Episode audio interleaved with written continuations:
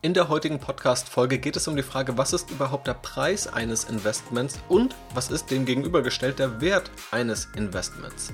Diese Frage ist zentral bei der Aktienbewertung, aber letztendlich damit auch bei allen Produkten, die irgendwo auf Aktien beruhen, beispielsweise auch bei ETFs.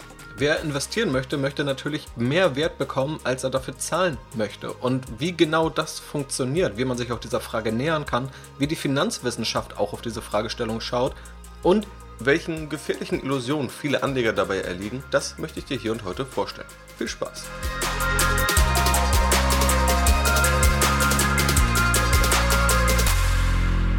Ja, herzlich willkommen zur heutigen Podcast-Folge die quasi der zweite Teil ist der Serie zur Aktienbewertung. Es gab ja den Grundlagenteil, den Teil, wo es um fundamentales Verständnis ging.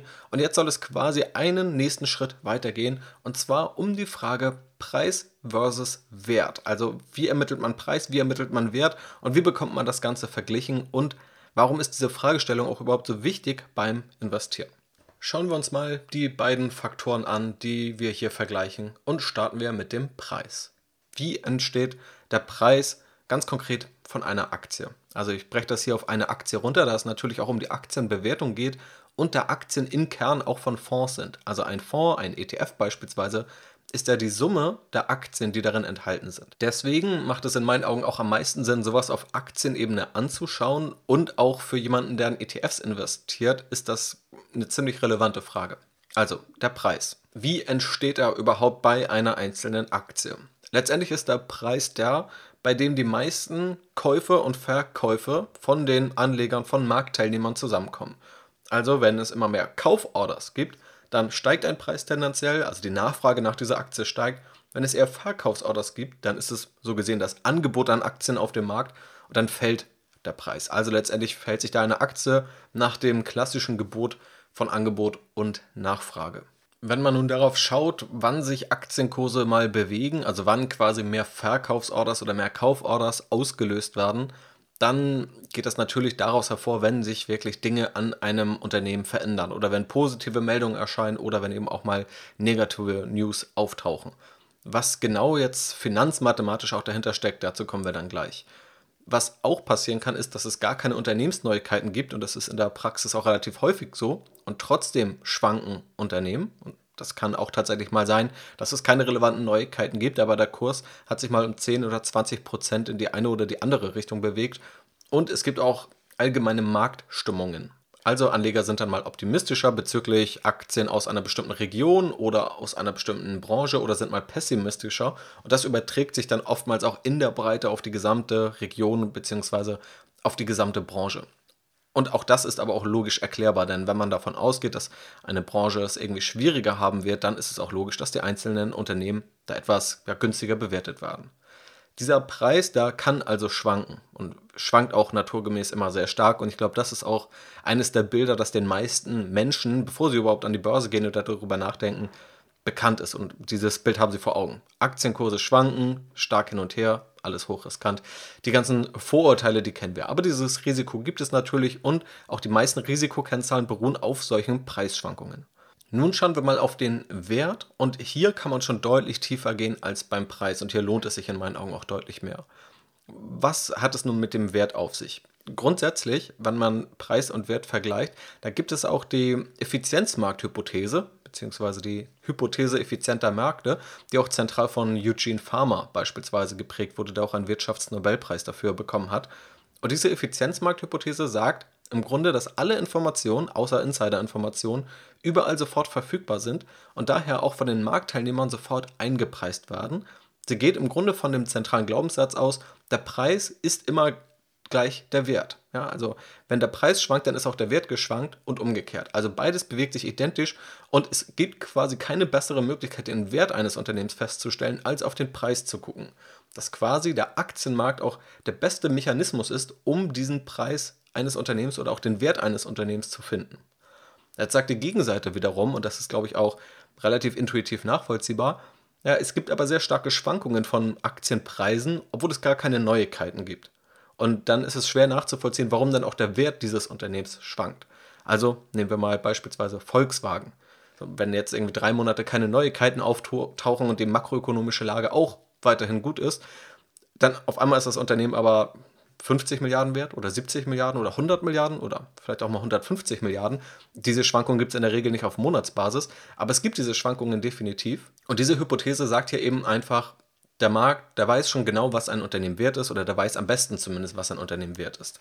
Dann gibt es ja auch immer mal wieder Über- und Untertreibungen, die man zumindest im Nachhinein als solche erkennt. Also zur Dotcom-Blase 2001, wo Internetunternehmen gigantisch bewertet wurden und da sind viele Bewertungen dann komplett abgestürzt. Und da weiß man im Nachhinein, okay, das waren sehr, sehr deutliche Übertreibungen. Oder wenn wir fünf Jahre zurückschauen und wir uns, oder sagen wir vielleicht lieber acht Jahre zurückschauen und wir schauen uns die Werte an der großen Technologieunternehmen von heute, Apple, Amazon, Facebook, Alphabet, Microsoft, dann waren diese unterbewertet. Da kam es also so gesehen zu Untertreibungen. Und dann gibt es ja auch immer einige Anleger, die es auch schaffen, risikoadjustiert, also wenn man eben das Risiko berücksichtigt, dass diese Anleger eingegangen sind, dann trotzdem noch überdurchschnittliche Renditen zu liefern. Jetzt sagt die Gegenseite wiederum, also die Verfechter der Effizienzmarkthypothese, das mag vielleicht sein, dass es einige Anleger gibt, die irrational handeln oder dass es eben mal zu Über- und Untertreibungen kommt, aber dass niemand in diesen Phasen wirklich verlässlich in der Lage ist, diese Über- und Untertreibung zu erkennen. Also, dass es quasi ein Zeichen ist, dass diese Leute nur im Nachhinein so klug sind, das zu erkennen. Und dass die Theorie nicht ganz aufgeht, denn wenn man sagt, okay, Anleger sind irrational, dann reicht es, dass es einige wenige Anleger gibt, die noch rational sind und diese können das Ganze immer wieder ausgleichen. Also im konkreten Beispiel, wenn jetzt 80% der Anleger irrational auf die VW-Aktie schauen und nicht sehen, wie toll die VW-Aktie eigentlich ist, in diesem Beispiel, dann reicht es, dass es 20% gibt, die das erkennen und die entsprechend die VW-Aktie kaufen, wodurch die VW-Aktie ihren fairen Preis erreicht, selbst wenn 80% der Anleger da irrational vorgehen.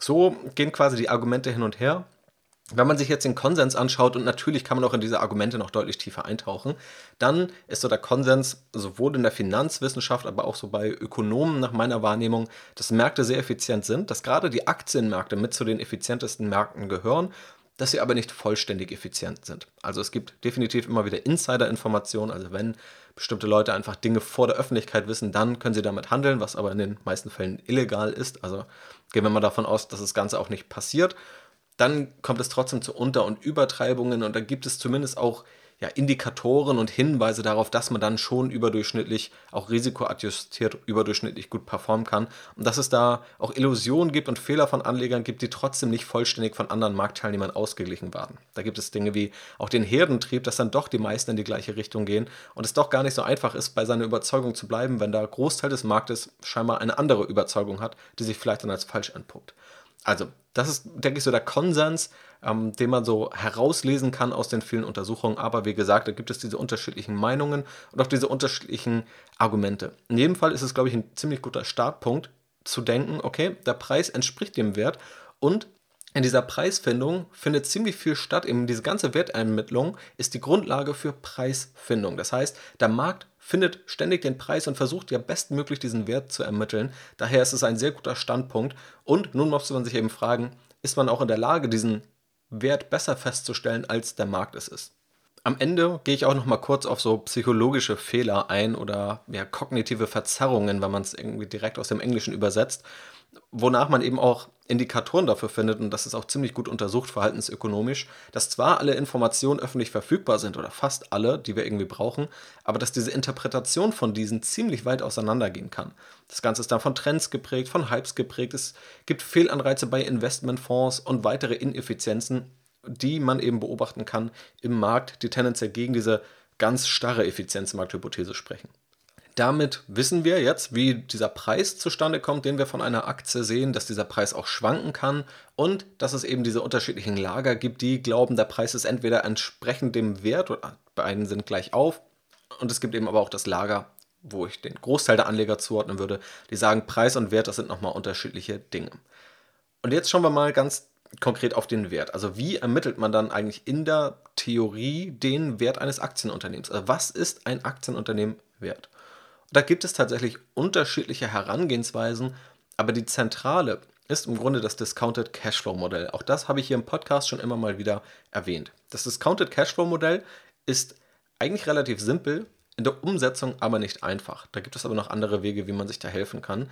Wenn du die Podcast-Folge zum Thema Bierdeckel-Aktienbewertung, also fünf einfache Bewertungsmethoden, ähm, angehört hast, dann wirst du auch wissen, welche Umwege es da auch noch gibt, um vielleicht etwas praxisnäher das Ganze umzusetzen.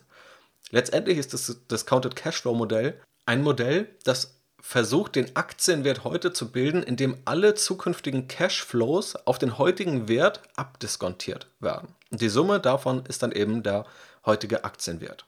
Also Cashflow, das können wir jetzt mal ganz vereinfacht mit Gewinn gleichsetzen. Letztendlich ist es der Kapitalüberschuss. Also wir gehen mal davon aus, ein Unternehmen hat jedes Jahr einen Kapitalüberschuss. Ein Kapitalüberschuss, den wir heute haben oder in einem Jahr haben, ist aber deutlich mehr wert als ein Kapitalüberschuss in 20, 50 oder 100 Jahren, wenn es da überhaupt noch einen gibt. Das heißt, man diskontiert das Ganze ab. Letztendlich sagt man damit einfach nur, und man wird dem Zeitwert quasi gerecht. Je weiter in der Zukunft ein Zahlungsstrom ist, desto weniger ist da auf die heutige Sicht wert. Und dann gibt es mathematische Formeln, die sind auch gar nicht so komplex, die dann sagen, okay, wenn man jetzt über eine gewisse Zeitperiode die und die Cashflows annimmt, die so und so stark abdiskontiert werden, dann hat man einen heutigen Wert. Und dieser Wert ist der faire Wert eines Aktienunternehmens.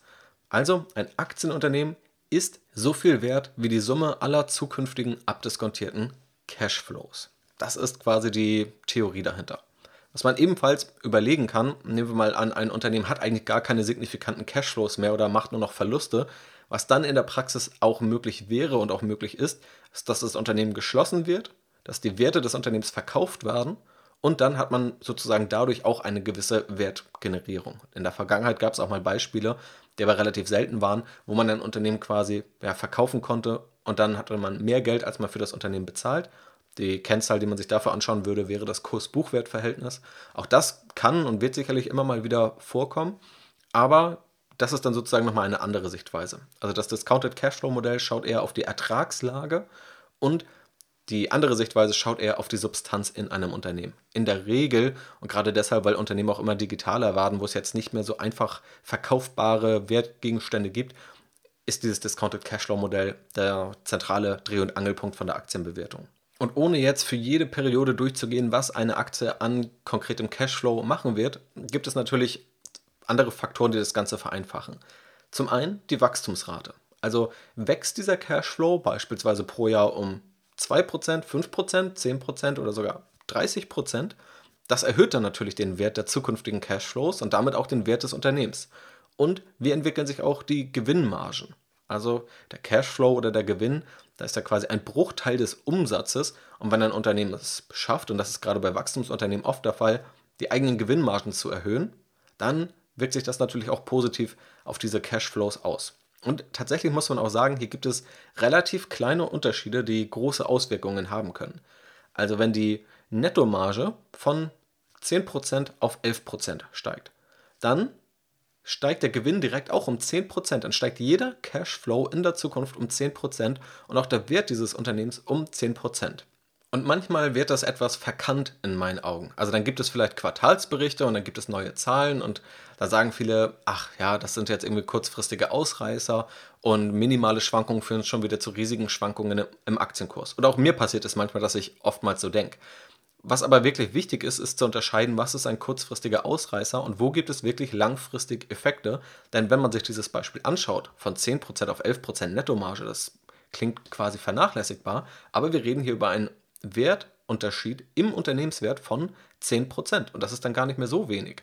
Beispielsweise auch bei einer Wachstumsrate. Ob ein Unternehmen jährlich mit 4% pro Jahr wächst oder jährlich um 5% pro Jahr wächst, ist ein Unterschied von einem Prozentpunkt, aber ein Unterschied von 20%. Beziehungsweise sogar je nachdem, von welcher Zahl auf welche Zahl man das anschaut. Also von 4 auf 5% ist ein Anstieg um 25%, von 5 auf 4% ist ein Sinken von 20%.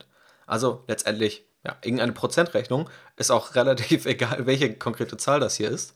Wichtig ist einfach zu verstehen, dass selbst so klein wirkende Veränderungen tatsächlich einen realen Effekt auf Unternehmenswerte haben. Wenn das dauerhafte Effekte sind, dann ist es nur logisch, dass Unternehmenswerte auch schwanken müssen und dass Unternehmenswerte dann auch entweder höher oder niedriger sind. Dieses Discounted Cashflow Modell muss man jetzt nicht in jedem Detail verstehen und auch nicht so anwenden. Auch ich mache das in der Praxis nicht, da ich es etwas sperrig finde. Es ist aber wichtig zu verstehen, dass dieses Modell im Kern eine Aktienbewertung steckt. Und dann gibt es eben andere Wege, auch falls du meinen Rendite-Rechner kennst auf Strategy Invest, den kannst du einfach nutzen und da sozusagen auch Werte eingeben. Und der Kern ist immer noch das Discounted Cashflow-Modell, aber man kann quasi versuchen, ein paar realitätsnahe Ableitungen zu finden, die Berechnung dann im Hintergrund stattfinden zu lassen und so kann man sich dem Ganzen dann in der Praxis in meinen Augen deutlich besser nähern. Aber das Verständnis ist sehr, sehr wichtig. Und die Aufgabe jetzt als Aktionär ist, den Wert abzuschätzen, also quasi diese ja, Summe der zukünftigen Cashflows abzuschätzen oder irgendwie einen Wert zu ermitteln und dann natürlich zu kaufen, wenn dieser Wert über dem Preis liegt. Ja, also wenn der Wert eines Aktienunternehmens, nehmen wir mal den Wert pro Aktie, bei 150 Euro liegt und die Aktie kostet gerade 100 Euro, dann wäre das ein Grund zu kaufen. Das Ganze klingt auch jetzt relativ simpel und dieses Grundprinzip ist, glaube ich, auch simpel zu verstehen, aber da gibt es einige Illusionen, vielleicht auch Fallstricke und Irrglauben, die ich immer wieder erlebe. Dazu komme ich gleich nochmal, so die vier, in meinen Augen wahrscheinlich beliebtesten Fehler und Fallstricke, denen man dabei nicht erliegen sollte, wenn man eben genau das versucht. Wenn man jetzt nach vorne schaut und sich überlegt, okay, wie kann man jetzt den Wert möglichst rational einschätzen? Also was gibt es da für Wege? Also ich habe ja die Faktoren genannt, die es gibt. Quasi, was sind die Wachstumsraten, was sind die Gewinnmargen, die ein Unternehmen erzielt. Aber woraus ergeben sich diese oder wie sollte man genau darauf schauen? Zum einen ist ein langfristiger Blick enorm wichtig. Wir bewegen uns ja, ja im Kontext der Fundamentalanalyse, das habe ich auch nochmal ganz klar betont in dem ersten Teil und das auch abgegrenzt von kurzfristigen Analyse und Trading-Möglichkeiten oder auch der kurzfristigen technischen Analyse. Wenn wir jetzt davon ausgehen, dass Wert und Preis irgendwie schwanken und auch mal auseinandergehen können, dann können wir nicht davon ausgehen, dass wir nach drei Monaten wissen, ob wir jetzt recht hatten oder nicht, oder dass der Wert und der Preis nach drei Monaten sich wieder treffen. Also, um in dem vorherigen Beispiel zu bleiben, wenn der Wert bei 150 Euro liegt, unserer Meinung nach, und der Aktienmarkt sagt, die Aktie kostet gerade 100 Euro, dann können wir eben nicht davon ausgehen, dass sich das auf Wochen oder Monate dann angleicht, sondern dann kann es auch mal Jahre dauern, bis das Ganze passiert. Also Wert und Preis können dann auch jahrelang auseinanderlaufen und Anlagethesen, die irgendwie auf Basis dieser fundamentalen Analyse getroffen werden, die können daher nur mittel- oder langfristig aufgehen. Natürlich erlebt man es auch mal, dass dann kurzfristig stärkere Schwankungen entstehen und auch kurzfristig kann es mal stärkere Bewegungen geben, aber die Erwartungshaltung muss immer sein, dass man, wenn man davon ausgeht, dass Preis und Wert auseinanderliegen, das auch über Monate, Quartale und vielleicht auch mal Jahre der Fall sein kann. Die Erwartungshaltung, mit der auch dann viele große Investoren immer reingehen, und da gibt es auch zahlreiche Zitate von Warren Buffett, Peter Lynch, äh, Benjamin Graham, die sagen, kurzfristig kann der Markt immer alles Mögliche machen, schwankt wild, und da gibt es unterschiedliche Hypes, aber langfristig kehren Preise zum fundamentalen Wert zurück oder schwanken zumindest um diesen fundamentalen Wert. Ein ebenfalls ziemlich wichtiges Verständnis ist, dass es immer um die Zukunft geht und nicht um die Vergangenheit. Also, wenn wir uns das Discounted Cashflow Modell vergegenwärtigen, dann geht es nicht darum, welchen Cashflow das Unternehmen vor ein oder vor zwei Jahren erzielt hat, sondern nur darum, welchen Cashflow kann ein Unternehmen in Zukunft erzielen. Und das zeigt ja schon, es geht nur um die Zukunft und es ist völlig egal, was in der Vergangenheit passiert ist. Wo man allerdings natürlich auf die Vergangenheit schaut, denn wir haben ja nur ganz konkrete Daten aus der Vergangenheit, ist, dass die Vergangenheit ein Indikator sein kann für die Zukunft. Also offensichtlich wird sich der Gewinn der nächsten Jahre tendenziell eher beim Gewinn der letzten Jahre orientieren in den allermeisten Fällen. Aber es zählen eben immer nur die zukünftigen Cashflows.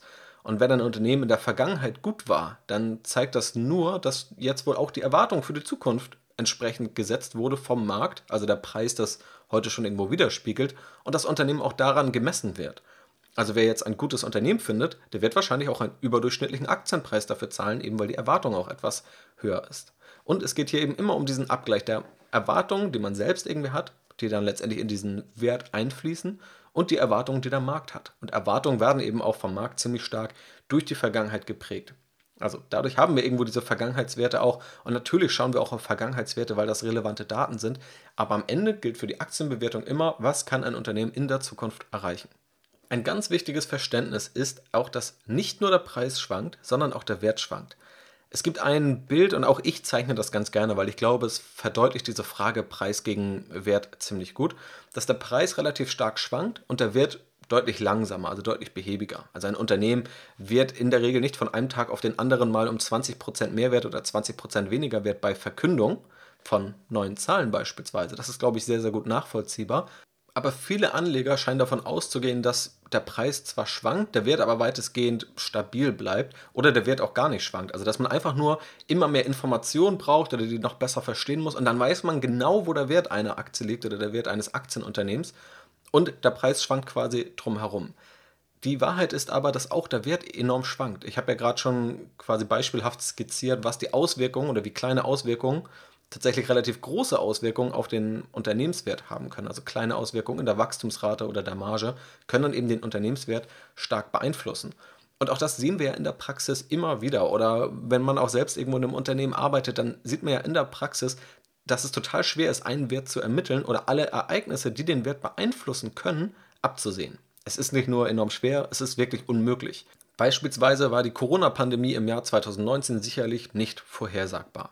Aber natürlich hat in der Praxis die Corona-Pandemie Werte von Aktienunternehmen enorm beeinflusst. Einige Geschäftszweige wurden enorm torpediert, standen unter Beschuss und mussten dicht gemacht werden. Andere, viele digitale Geschäftsmodelle, beispielsweise im E-Commerce, also im Onlinehandel, hatten enorm viel Rückenwind. Und natürlich hat das enorme Auswirkungen auf Werte von Aktienunternehmen in den jeweiligen Branchen. Das heißt, wir haben hier nicht nur enorme Preisschwankungen gesehen, sondern auch enorme Wertschwankungen.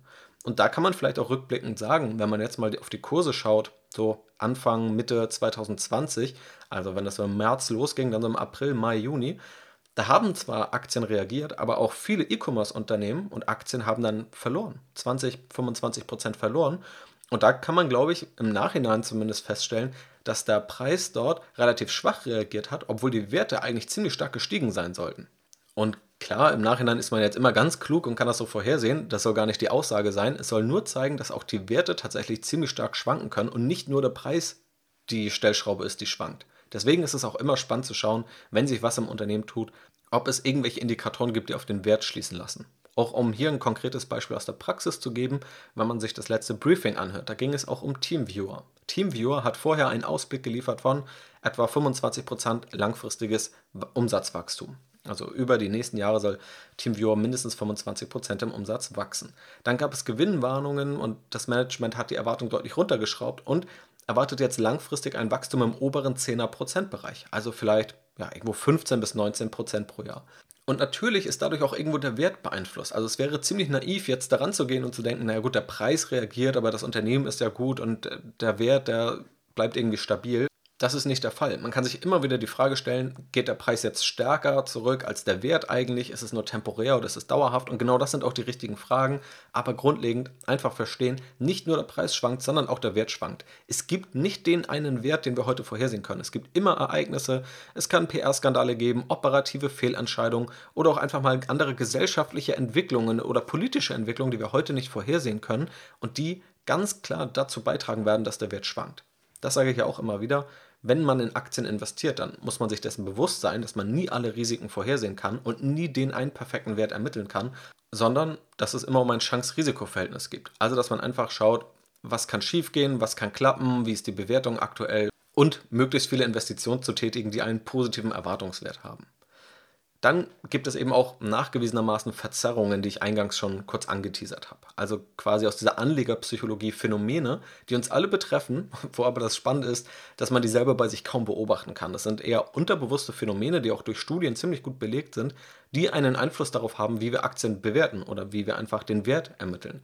Und was hier einfach hilft, ist, sich diese bewusst zu machen und vielleicht sich auch da ganz kritisch mal zu hinterfragen. Ähm, Charlie Munger, der Investmentpartner von Warren Buffett, hat auch immer wieder gesagt, dass eine der wichtigsten Fähigkeiten ist, seine eigenen Ideen zerstören zu können. Also man kann immer eine Aktie finden und sich dann die Informationen besorgen, die dafür sprechen, dass die Aktie gut ist und sich immer noch mehr da reinsteigern quasi.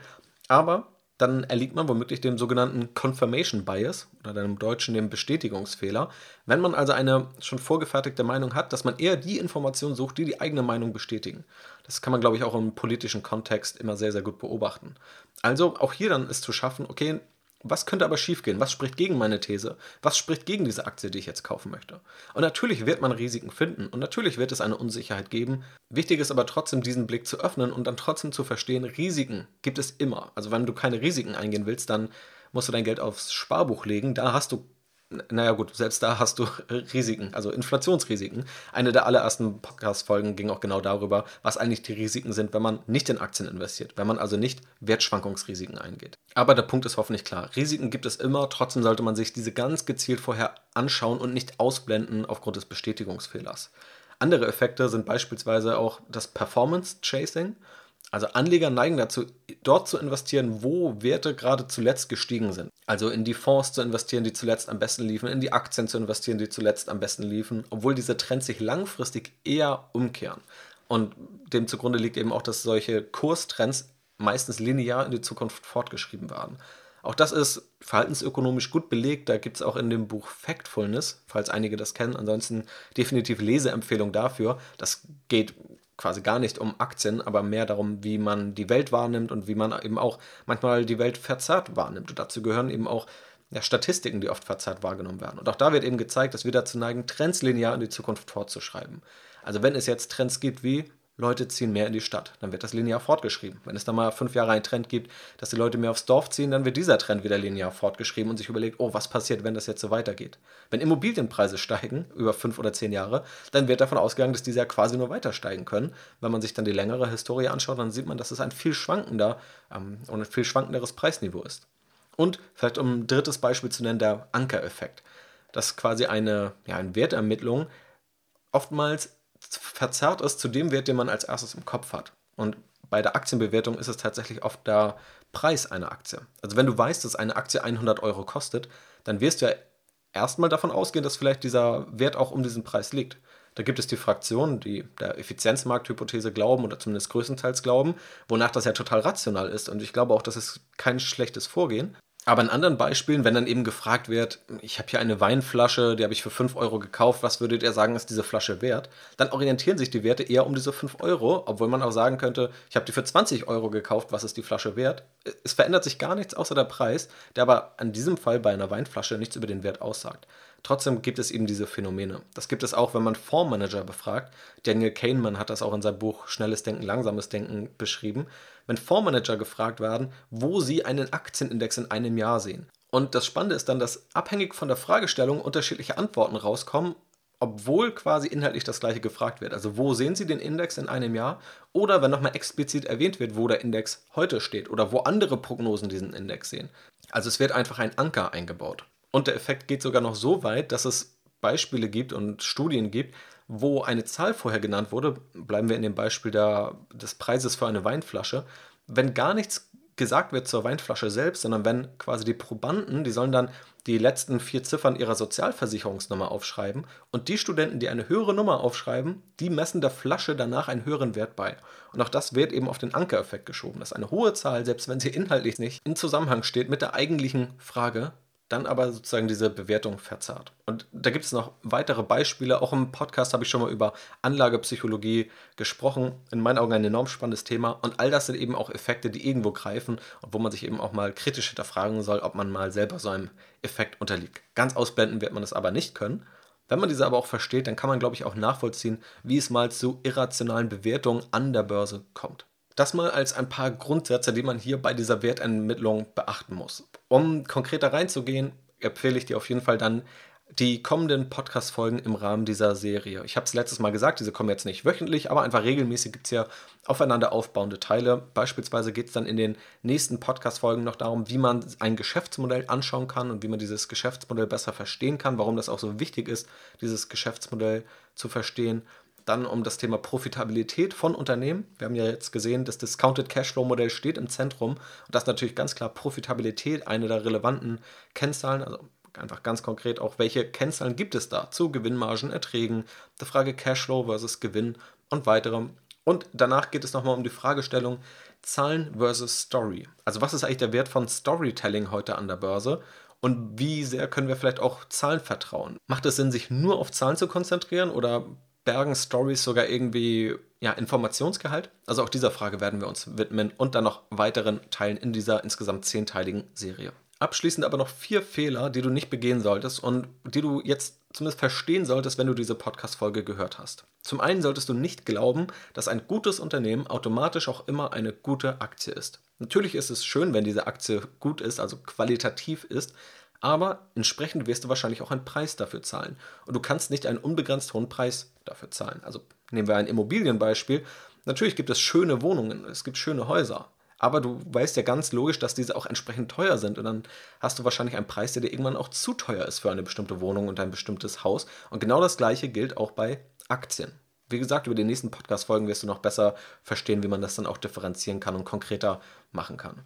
Dann ein Fehler, den du nicht begehen solltest, wenn du eine langfristige Anlagethese hast, diese kurzfristig zu beurteilen. Ich erlebe das immer wieder, dass Anleger es in der Theorie verstehen, ja, ich muss langfristig anlegen, ja, es gibt Risiken, ja, es gibt Schwankungen. Und dann nach zwei, drei Monaten, wenn dann mal irgendwie was in eine andere Richtung geht, dann zweifelt man schon daran. Also war das jetzt richtig? Sollte ich jetzt doch lieber verkaufen? Und man gerät in genau den Modus, in dem man eben nicht geraten sollte. Also auch keine Sorge, das ist irgendwo normal, das passiert vielleicht jedem. Und das ist ja nicht so, als könnte jeder so die Theorie dann in der Praxis genau umsetzen. Es gibt ja eben Emotionen auch beim Investieren. Und das ist ja auch ja, einfach ein relevantes Thema, wenn es da auch um eigenes Geld geht. Aber das ist eben ein Fehler, wenn man sich vergegenwärtigt, dass man langfristig investieren möchte und dass es auch gute Gründe gibt, davon auszugehen, dass solche Thesen nur langfristig aufgehen können, das dann eben kurzfristig zu beurteilen. Also auch einfach mal Handy weglegen, nicht in die Trading-App ins Depot gucken und da ein bisschen ruhiger rangehen. Dritter Fehler, mehr auf den Aktienkurs als auf die fundamentale Entwicklung achten. Ja, der Aktienkurs schwankt und das ist auch spannend und alles, aber man kann zum einen auch davon ausgehen, dass der Wert schwankt und deswegen ist es eben auch spannend, mal ein Unternehmen ja fundamental zu verfolgen. Also gibt es mal Neuigkeiten, die tatsächlich auch die langfristigen Erwartungen senken oder diese steigern. Und generell, wie entwickelt sich einfach der Wert? Also wir sehen ganz schnell über einen Aktienkurs, wie sich die Preise entwickeln und über die typischen Depots da sehen wir eben die Preisentwicklung, aber wir sehen relativ wenig zur Wertentwicklung. Und Wertentwicklung sieht man dann über entsprechende Analysen, indem man eben mal ein bisschen tiefer reingeht in die Unternehmen oder sich vielleicht auch dazu austauscht. Also Fehler 3 ist dieser Illusion zu erliegen, dass der Wert fix ist und der Preis schwanken kann. Und Fehler 4, der geht damit dann aber Hand in Hand, dass man eben mehr auf den Kurs schaut, also mehr auf die Preisentwicklung und sich davon verrückt machen lässt, statt einfach mal auf die fundamentale Entwicklung zu achten. Oder sich ganz gezielt zu fragen, wenn man eine Kaufthese hat und nach zwei Monaten sinkt der Kurs mal um 20 Prozent, sich dann eben die Frage zu stellen, hat sich denn fundamental etwas verschlechtert? Weil wenn das nicht der Fall ist, dann ist diese Aktie eigentlich nur 20 Prozent günstiger geworden. Das sind also die vier Fehler, die ich dir hier am Ende nochmal mit auf den Weg geben möchte. Wichtig ist dieses fundamentale Verständnis, was jetzt Preis ist, was Wert ist und wie diese beiden auch miteinander zusammenhängen oder auch mal nicht miteinander zusammenhängen. Und ganz speziell eben die Wertermittlung ist quasi die Aufgabe der Aktienbewertung. Also bei der Aktienbewertung herauszufinden, wo der Wert liegt und das dann eben abzugleichen mit dem Preis, den man aktuell an der Börse zahlt. Das heißt, auch die nächsten Podcast-Folgen in dieser Serie konzentrieren sich auf das Thema, wie finde ich heraus, wie wertvoll ein Unternehmen eigentlich gerade ist, welche Chancen und welche Risiken es da auch gibt, um eben mit diesem positiven Erwartungswert kaufen zu können. In diesem Sinne hoffe ich, dass dir diese Podcast-Folge gefallen hat, dass du etwas für dich daraus mitnehmen konntest und natürlich auch, dass du bei den folgenden Podcast-Episoden mit dabei bist abonniere oder folge gern dem Podcast auch dafür. Auch bei Spotify gibt es Möglichkeiten, sich Benachrichtigungen einzustellen. Dann erfährst du immer, wenn eine neue Podcast-Folge online ist. Auch über positive Bewertungen für den Podcast freue ich mich natürlich sehr und das supportet auch diesen Podcast und unterstützt die Reichweite, damit hoffentlich noch mehr Anleger davon profitieren können. Also vielen Dank fürs Zuhören, mach's gut, dir noch einen wunderschönen Tag und bis zum nächsten Mal.